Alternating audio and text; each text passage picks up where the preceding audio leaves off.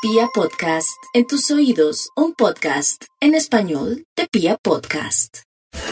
Este mes de marzo para los Sagitarios lleva en su seno una gran contradicción. ¿En qué sentido? En el sentido que los Sagitarios aman la calle, aman la gente, aman el público, quieren viajar, quieren irse lejos.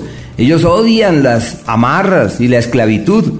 Pues sucede que por ahora su prioridad es de orden familiar, como si la vida los llevara a estar en su casa, a atender los temas propios de sus seres queridos y a buscar soluciones para ellos. Así que la gran prioridad es esa, velar por la familia. En lo profesional es como el espejo, donde aprecian que hay cosas que no pueden sostenerse en pie, pero que seguro no pueden cambiarlas radicalmente, así que deben escuchar las sugerencias de la vida e ir caminando al ritmo de ella. En el tema de la pareja, si la idea es afianzarse, eh, asentar las cosas y encontrar el camino de una convivencia saludable, pienso que todo eso fluye muy bien.